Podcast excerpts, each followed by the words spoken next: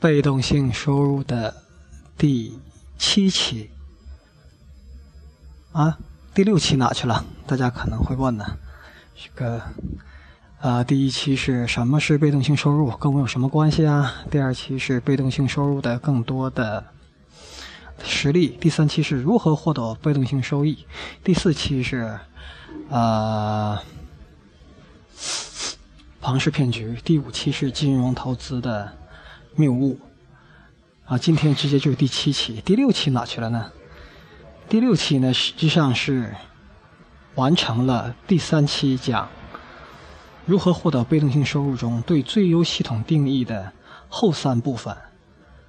前三部分分别是你要有一个好的被动性系统、被动性收入的系统啊，怎么去找这个被动性系统？那这个能量系统它有什么样的标准？按什么标准去把能够找它找到它最好的？总共有六个标准，已经在第三期讲了三个。第一个，这个系统能量总量足够大；第二个，这个系统的规律性是怎么样的？规越有规律越好。第三个是这个系统的能量释放的模式是渐进的、线性的，还是爆炸性的？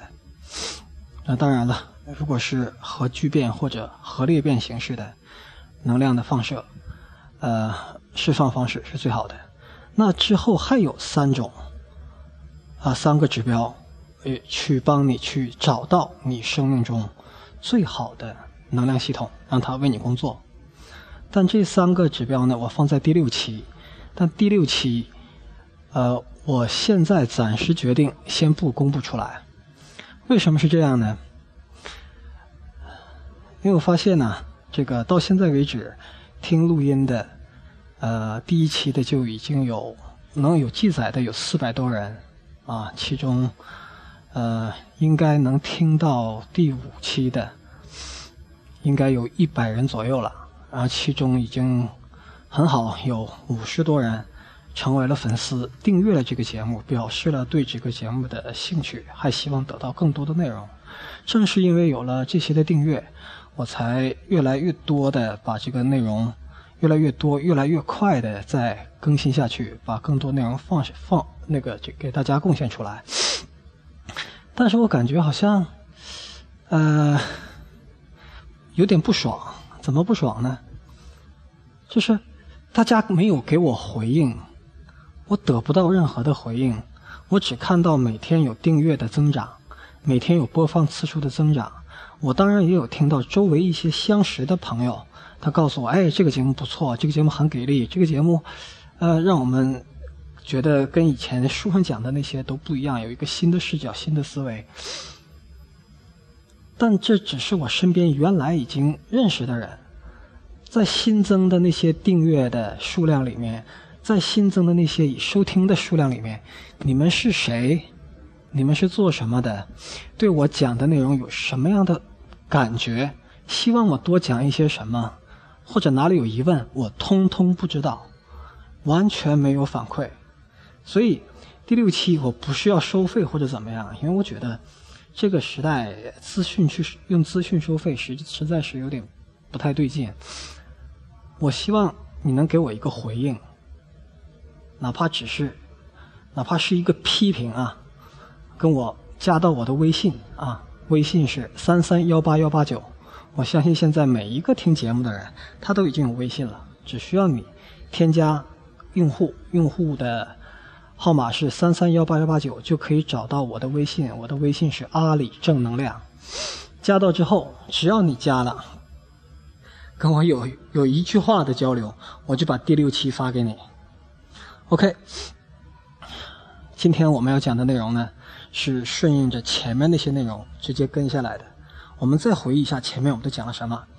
前面我们首先讲了被动性收入普遍存在并且合理，躺着赚钱是应该的，而且人类一直在追求这个，而且追求到现在，基本上聪明人已经完全可以做到这件事儿。第二个举了很多例子啊，被动性收入有哪些？当然不只只是钱方面的收入，包括像今天我在这儿讲一讲，然后放到网上去，然后我那个粉丝数自动的增长，那也是一种被动性的收入，也是一种被动性的收入。那么第三期我们讲了这个被动性收入真正的来源是什么？真正的来源在于，你之所以有躺着可以赚钱，因为有别的能量在向你输出，你在借助外部系统的力量完成自己的事情。完成自己的目标，借助的外部系统越好，自动化越高，规律性越强，你需要付出的努力就越少，需要付出的操心就越少。那么，获取最好的系统，实际上就是我们一个人他的一个生活质量，包括对社会的贡献，他的一个最根本的基础。而这一点呢，实际上在呃，我们国家，我们祖先几百年甚至可能更久之前，他就有这么一个总结，叫做“君子善假于物”。就是说，君子，君子应该就是现在所说的成功人士了。君子善于借助外部的力量，善假于物，就是善于借助外部的力量来完成自己的目标，啊。然后在第三期里，我们已经列出了一个最优的外部系统的三个标准。那总共六个标准，另外三个标准我会在第六期给大家。然后第六期通过微信转给大家。好，然后第三期之后，我们直接讲了第四期和第五期。第四期呢是庞氏骗局，第五期呢是金融投资的谬误。那这两期呢，呃。比较急的加进来，是因为我发现，呃，大多数人呢，他的钱袋上有大窟窿，就像计算机虽然装了杀毒软件，但是却没有打补丁一样。你不做你你不管你怎么样给他增加被动性收入，只要他钱袋上的窟窿那个大窟窿没有补好，加多少都没有用。所以我在给大家增加被动性收入之前。先把两个最重要的窟窿帮大家堵上，就是一，你别掉到这个各种形式的庞氏骗局里面去，因为这个窟窿是比较大，而且庞氏骗局离我们非常近，绝对不遥远，非常非常的近，一不小心就被卷到庞氏骗局里面去。第二个就是金融投资，金融投资，相信现在相当多的中国人都有使用的体验，就是。以前说你不理财，财不理你，你会发现这些都是理财人员说的啊，基金销售者说的，投资顾问说的。然后你投资完了之后，你发现啊，你理财，财离你而去。金融投资往往是很多人钱袋上的巨大的窟窿。上期已经讲了，零八年平均每个家庭在股市上亏损十六万，平均每个家庭在股市上亏损十六万，而同时这个。平均每家，平均每家证券公司的盈利那一年是十十八个亿左右，啊。而金融投资之所以让大家迅速的亏损，其实是因为大家把金融投资的用法用错了。金融投资是一个效率放大器。它放大的是什么呢？放大的是你头脑里的东西，放大的是你选择、你决策的价值，你选择的价值和你决策的价值。如果你决做了一个正确的决策，那金融投资的方式会比你做实业的方式或者其他的方式要更快的实现你这个正确的选择、正确的决策、正确的判断的价值。同样，它也迅速的放大。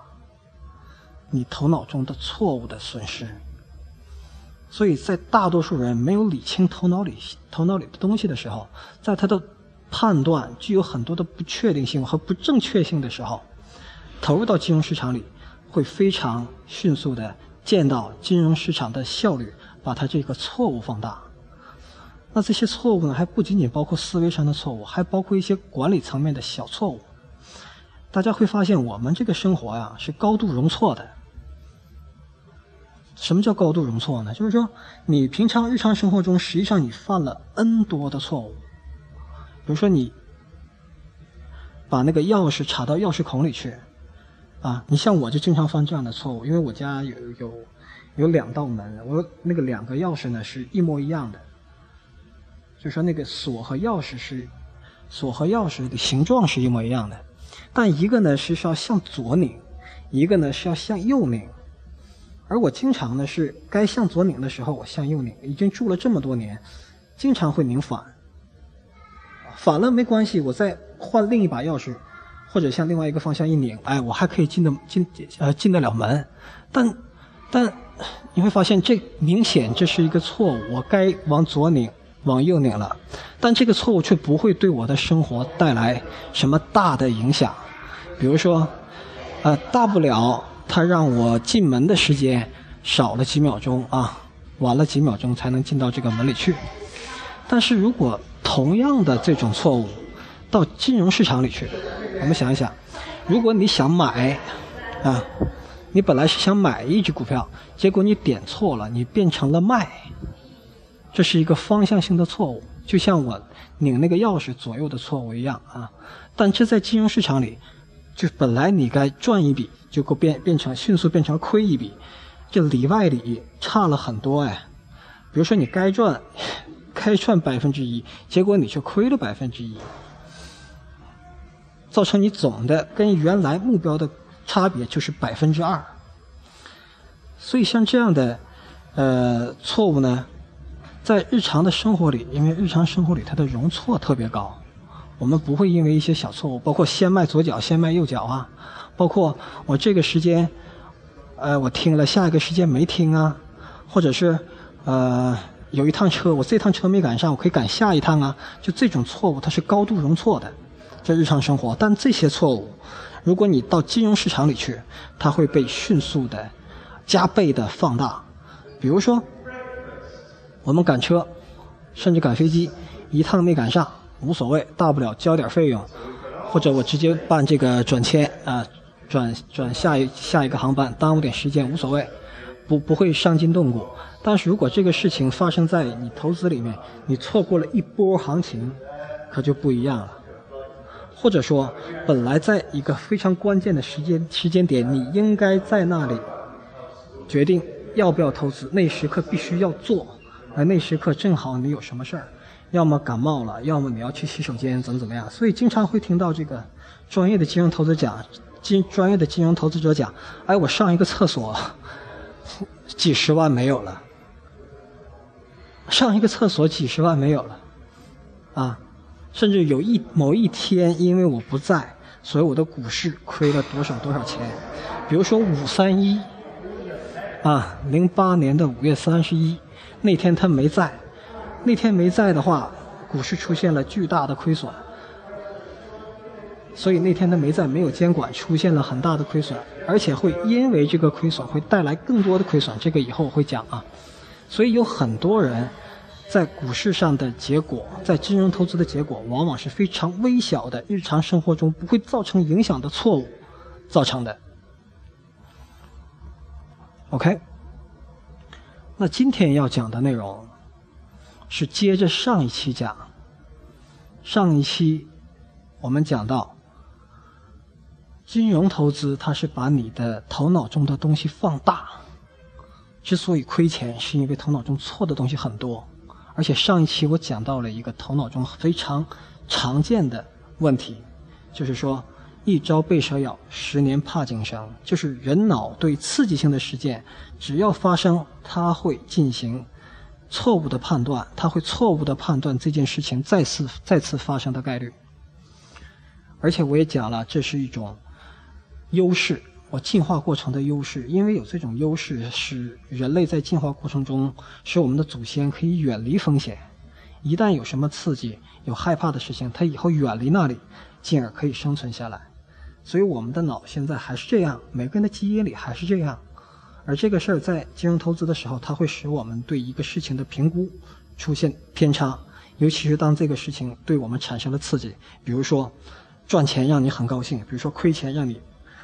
很沮丧，只要产生刺激，就会影响后面的一系列的行为出现走形。那这只是头人我们人脑很多问题或者很多属性啊，我们不说它是好是坏，但我们要客观认识到它是存在的，就是很多属性其中之一。那我第七期我要再给大家多介绍几个我们自己脑子里发生的事情、发生的问题。当你认识到这些事情之后，你才可以了解你自己的一些行为，你才可以理解人类群体的一些行为，进而呢，相当于把你的眼睛擦亮，更好的认识自己，更好的认识。啊，我在第五期曾经提过了，我说，这个我们这个脑啊，实际上是非常复杂的，因为至少我们可以把这个脑分三层。爬虫动物的脑、哺乳动物的脑，然后是人类带情感的脑啊。我们每一个脑壳里面装的都是三个脑共同运作，然后在漫长的进化过程中，给我们这个脑里留下了相当多的印记。这些印记表现为一些带有偏向性的机制。什么是偏向性的机制呢？偏向性的机制，比如说上期我们讲过的“一朝被蛇咬，十年怕井绳”。就他对事情的判断，怕被下一次被蛇咬的概率的判断出现了高于事实的偏差值，这就是一种偏向性的机制啊。那还有诸多的偏向性的机制。那这些机制呢，我以前也有所观测，然后呢，也试图呢把它进行总结，然后我一直在试图在寻找一本书啊。这本书具体名字不知道，但它应该是对人性做最系统、最全面的描述。我找了很多年都没有找到类似的书籍，直到我发现呢，啊，其实我要找的这个书啊，用人性做关键字是找不到的。这个书还真存在，这个书叫《行为经济学》，行为经济学。我相信有很多人希望对人性有了解，有更深刻、更全面的了解。有很多人也像我一样，试图去寻找这样的书籍。那我今天告诉你，不用找人性关键字了，你去找行为经济学，它会，它会全面的向你呈现啊，我们的人性，我们是怎么做判断的，我们的大脑是怎么运作的，怎么出现偏差的。包括我们怎么样感受到富足和幸福的，这行为经济学就可以解答你这些疑问。那在行为经济学里，它指出了 N 多的这种人脑中存在的有偏向性的这种机制，其中最普遍存在的一点，也是最根本的一点，就是人对痛苦和快乐。他感觉的差，感觉的差别啊！我举个例子啊，大家体验一下。现在地上有一万块钱，我走着走着走着啊，边给大家录节目，我边看到哎，地上有一个红色的东西，哎，粉粉色的人民币的样子的，我捡起来一看，哎呀，一沓钱，一数一万块，站这等了半天。没人来要，而且这后面还写了一个纸条，说谁捡到这一万块钱，就算幸运了，这钱就归你了。哎，这是一件好事儿我很快乐啊。我哪怕把它捐了，也是很高兴的事情啊。这一万块钱拿到手里，假设这个时候他给我们的快乐的值是一万分，OK。大家注意啊，是一万分。我给他这个快乐做一个计量，给了我一万分的快乐。然后我就揣着这个钱，我很高兴啊。我在微信上把这个钱照了个照片一发，哎，我今天捡一万块钱。然后给老婆打电话，老婆，我这个捡到一万块钱，回头我们商量商量这个钱怎么处理。然后我就坐电梯回到酒店楼上啊，因为我现在就在酒店的这个。大堂的后边，在录制这这期节目，我的家人都在楼上。回到楼上之后呢，一摸兜，哎，这一万块钱不翼而飞，没了。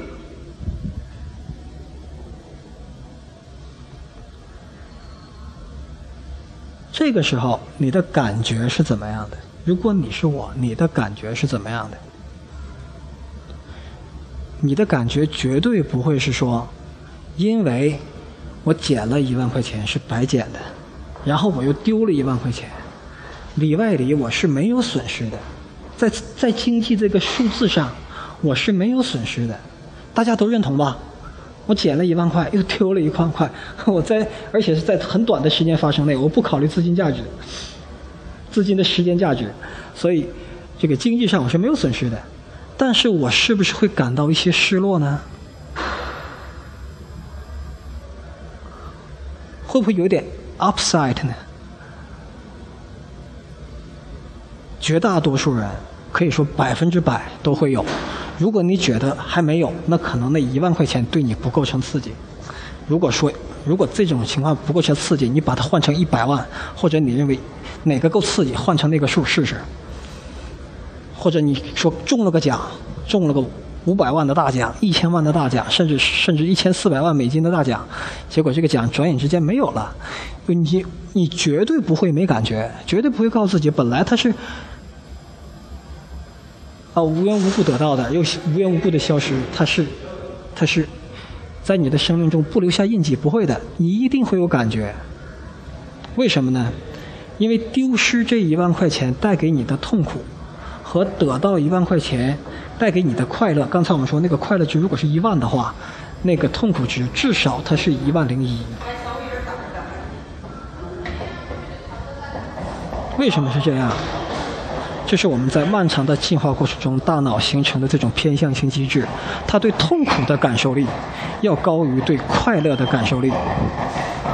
这也就是为什么人类在文明发展的过程中。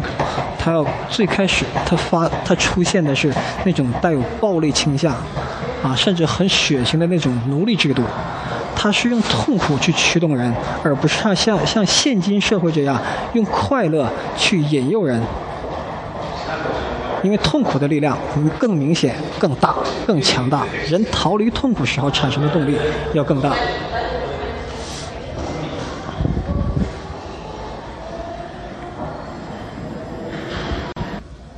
OK，在这一点的基础上，那这个可以，我们可以认为是定理了哦，是一个定理喽。人对痛苦的感受要强于人对快乐的感受。那么，就这一点，就这一点，就决定了所有人，几乎所有人，在金融投资的过程中，他得到的结果是套牢或者亏损。为什么？让我给大家推演一下，记住了啊！对痛苦的感受、对损失的感受要强于对盈利的感受、对快乐的感受。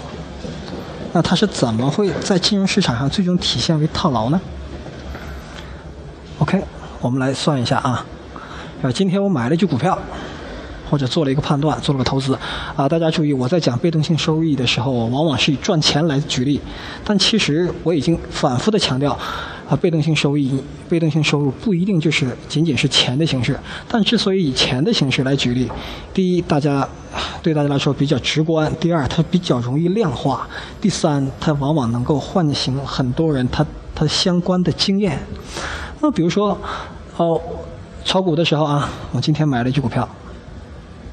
我花十块钱买的，那肯定我在买的时候有个预期呀，我预期它是涨啊，对吧？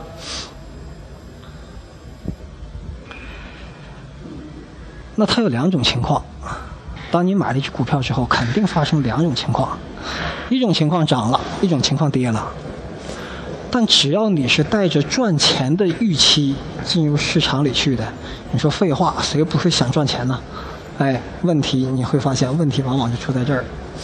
你带着赚钱的预期进入到市场里来，你肯定希望它上涨。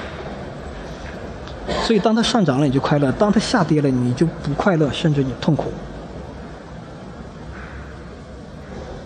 OK，上涨了，你开始快乐了，涨了两块钱。涨了两块钱的时候呢，你已经赚了百分之二十。很好，很值得高兴的一件事儿，但这时候一个问题就发生了。什么问题呢？你必须要这时候做一个决定。只要你不断的在看股票、看行情，我看今天已经涨了百分之二十了，我这个股票已经赚了百分之二十了，你就需要开始做出决策了。你只要看，你大脑中这个机制就在发挥作用。你要判断，说这个股票现在我是卖还是不卖？如果我卖了，它已经赚了百分之二十；如果我卖了，这个钱就会落到我的袋儿里。我就可以取出来花掉，我就变成了账面上的一个资产增值，我就做了一个正确的判断，因为相当于我十块钱买入的时候那个判断是正确的，所以你得到一系列的收益，对不对？你得到了一系列的收益，你觉得钱进来了啊？然后呢，你你自信得到增强。所以，大多数人在这个时候，他会选择去卖出，会选择去卖出。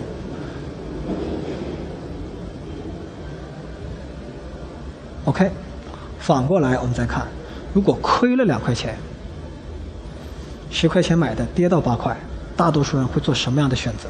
就根据人脑这个机制做什么样的选择？亏了是不是很痛苦啊？是啊，原来我想赚钱，结果他亏了。大家注意啊，我这里这个例子里，涨和亏的幅度都是两块钱哦。亏了两块钱，亏了两块钱，你看大多数人是怎么做的？哎呀，我昨天不在，昨天亏一块钱时候我卖了就好了，现在亏到两块钱了。哎，亏到两块钱，我买另外的股票的话，我应该能赚两块钱。结果亏了两块钱，我里外里啊，多亏了四块，很沮丧。但这时候要卖呢，我就相当于我这个决策是错误的了。这个错误是一种痛苦哦，并且如果卖，我的账面上肯定就是亏损了。这也是一种痛苦哦。然后我会找到 N 多种理由，我去翻基本面儿，说明天可能基金主力要入市，啊，说这个这只这只股票会长期看好，会找 N 多的理由，去让我相信，去让我相信这只股票还能涨回来，因为他这时候不愿意认错，不愿意去把它卖掉，在亏两块钱的时候不愿意去卖掉，OK。大家看，同样的两块钱的涨幅和跌幅，人做的判断是不一样的。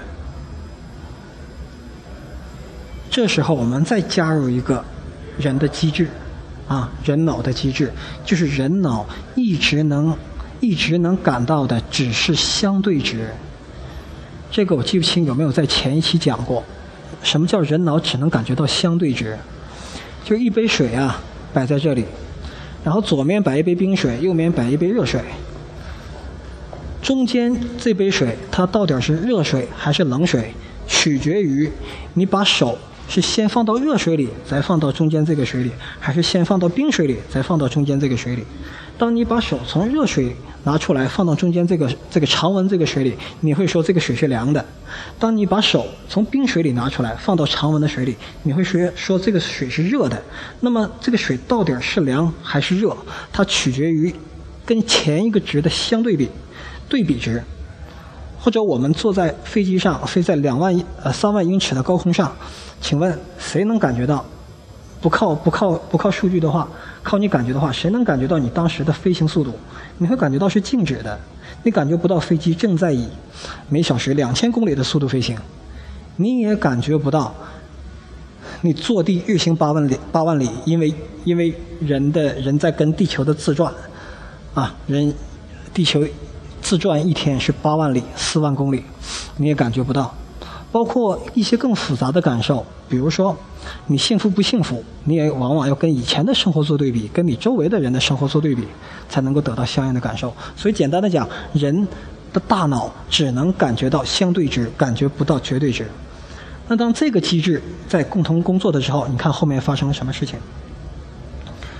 这只股票我十块钱买的，已经亏到八块钱。然后我找了很多理由，我说挺一天，技术面也好，基本面也好，它还涨得回去。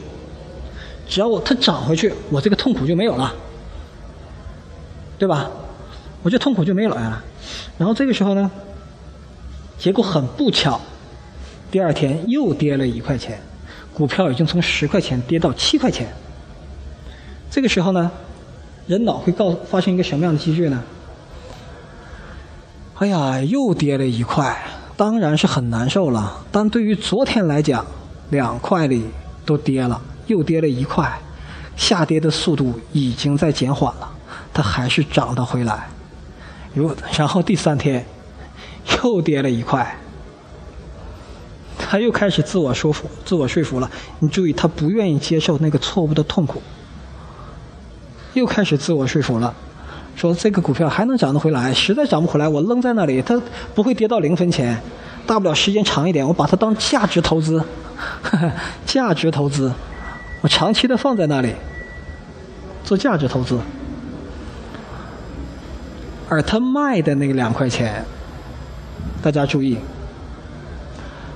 股票十块钱买的，涨到十二，你卖掉那个，如果它还涨。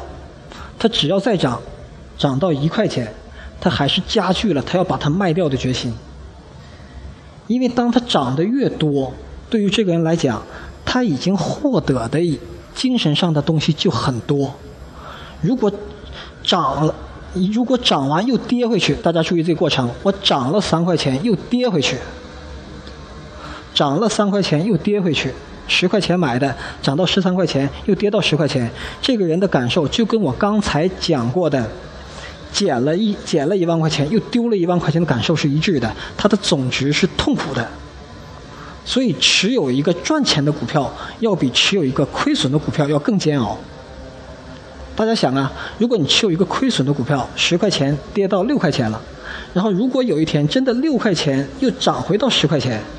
你是很快乐的，你感觉你感觉你经历了一个像电影一样的一个过程，啊，一个好人在电影里面先被坏人打的牙齿都要掉下来，然后又爬起来把坏人打掉，啊，最后最后赚到这个，把这个本钱又拿得回来。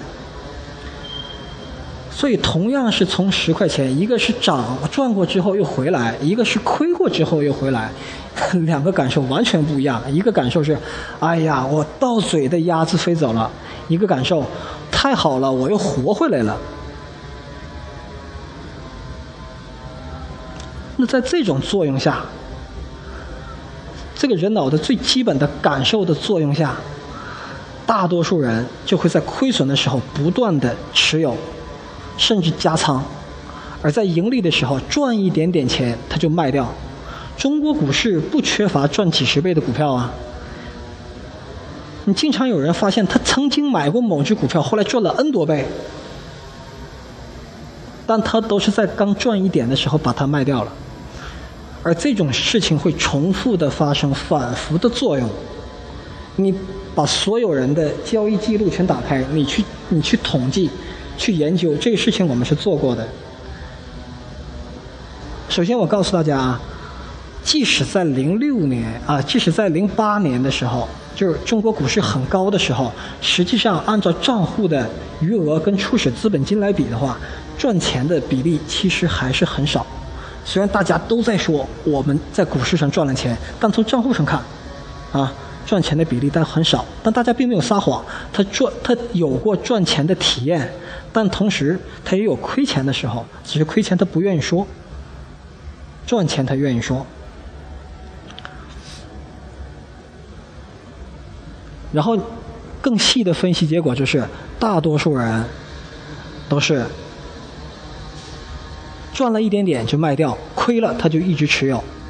所以，如果当市场不好的时候，亏了一直持有带来的结果就是套牢，大巨额的亏损握在手里，然后盈利呢，就 N 多人都买过应该继续持有涨几十倍的股票，但往往都是涨个百分之五十左右，甚至百分之三十左右就把一只股票卖掉，把那个杀生蛋的鸡杀掉。为什么是这样？因为这样他会获得了他大脑情感系统的很大的利润。他觉得很舒服，很爽，所以绝大多数人在大脑的这些机制的运作下，变成了什么呢？变成了把金融投资，把金融投资变成了一种情感消费，左右他在金融市场上买和卖，已经不再是客观分析的结果，而是根据自己的感受来追求快乐或者逃避痛苦，而最终的结果就是人脑这种感受在金融市在金融市场上。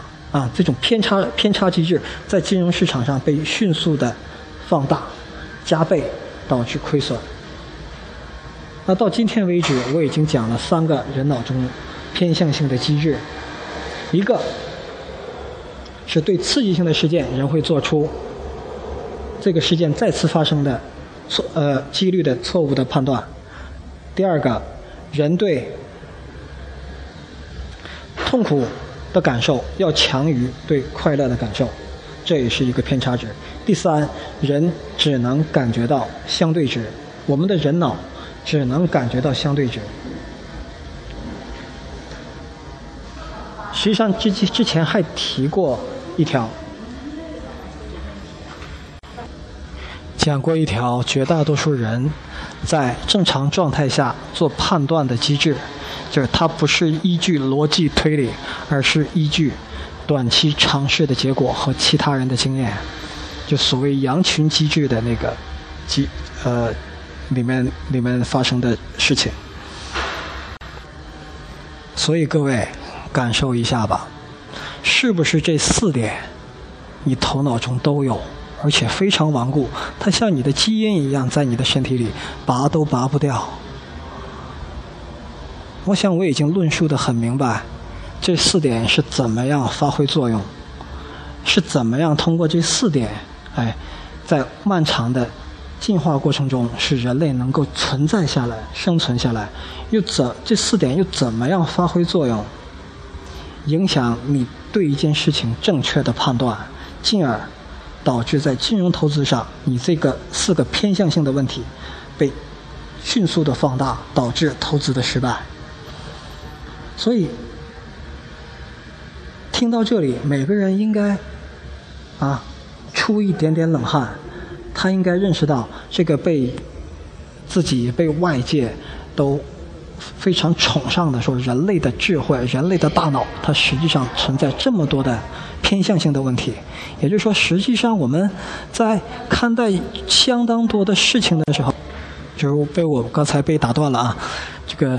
我们很崇尚的、很很尊贵的大脑，它有那么多的问题，看事情的时候都会偏，都会偏。我们的感受会偏，我们的视，甚至我们的视觉也会偏。我们会有选择性的视觉，比如说，你女人怀孕了之后会发现，哎，街上原来有这么多的孕妇啊。男人呢，当你喜欢某一款车的时候，某一个品牌的时候，你会发现，哎，你在街上看到这个品牌的车会比以前。会多，这个实际上都是选择性的视觉。选择性视觉带来的问题就是，你会对一些客观视而不见，但对另外一些你所选择的客观，对它进行放大。比如说，同样一个报表，啊，这个报表里有对一个公司的价值的判断，那这里有一些依据是正向的，有一些依据是负面的。啊，你看了那些负面的指标，你就会不想买这只股票；你看了正面的指标，你就想买这只股票。但是如果你有一个先见的、先进的印象，对这个公司印象不错，你会主观的，啊，在你不察觉的过程中，会忽视掉那些对你与你决策相反的资料，这是选择性视觉。所以，在你选择一个。帮你带来被动性收入的系统之前，哎，先应该做的是清理自己的大脑，或者至少你要认识到你的大脑是这样的。当你带着这样一个大脑投入到一个高效率的市场中、高效率的渠道中的时候，你的风险是非常非常大的。好，这一期就到这里，下期再见。